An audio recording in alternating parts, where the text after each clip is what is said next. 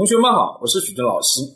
前面聊了人力资源的一个基本的概念，今天我们来说说人力资源的六个模块，它是怎么来的，之间又有些什么样的关系？这六个模块呢，是人力资源规划、招聘、配置、培训与开发，然后呢，薪酬管理、绩效管理，还有员工关系管理。很多人对这六个内容哦是很模糊的，尤其是他们之间的这个联系以及怎么来的。这都和之前人力资源的概念是密切相关的。我们说了，人力资源是指呢企业需要的，能够使双方的这个价值实现增长，人的体力跟脑力的总和。那首先，企业到底需不需要？这就是第一个模块，叫人力资源规划要解决的问题。人力资源的供给和需求如何平衡？那就有三种情况。第一种叫供。过于求，可能是人太多了，也可能是人的质量不行，还有可能是成本太高了，所以我们要对它进行一些呢调整，比如裁员，比如说呢降工资，比如说呢调整岗位，又或者是呢要求员工呢提前退休等等。第二种情况则是呢供求平衡，企业不需要做太大的调整，但这种情况很少见。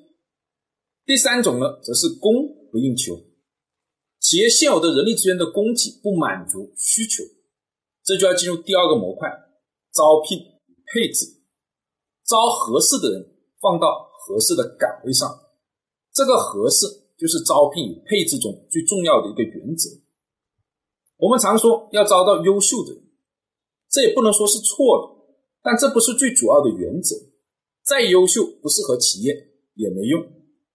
徐老师就遇到过一个这样的案例，那时候还在公司负责这个全面的人力资源管理的工作，企业要招一个呢研发部门的负责人，当时给出来的薪酬四十万一年，很多人投简历，下面的呢就把一个人的简历呢递过来，这个人呢是一个海外的硕士，名校的硕士，有着近十年的在研发部门的一个工作经验，挺好，挺优秀的，就把他叫了过来。面试的前面也都挺好，聊的都不错，但是在最后一关薪酬部分就出了问题。他要求是年薪六十万，但当时我们能给予的只有四十万，所以显然他是不合适的。如果说招聘按照这样的模式来做，这个效率是会非常的低的。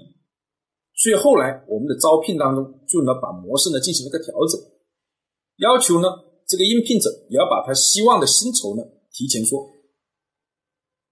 那当员工我们把他招来了，那如何来实现这个价值的增长呢？就要经过培训和开发，使得他能够在企业里很好的工作，把他的一个价值发挥的更好。那他的价值发挥的好了，要有所体现，体现在哪？体现在薪酬和福利上。这就是第四个模块：薪酬和福利的管理。发多少工资？福利享受什么样的待遇？等等。那如果他在企业里价值获得了增长，增长了多少？毕竟之前我们都是建立在他之前的经历的预测的基础上。那来公司里的表现如何？增长了多少？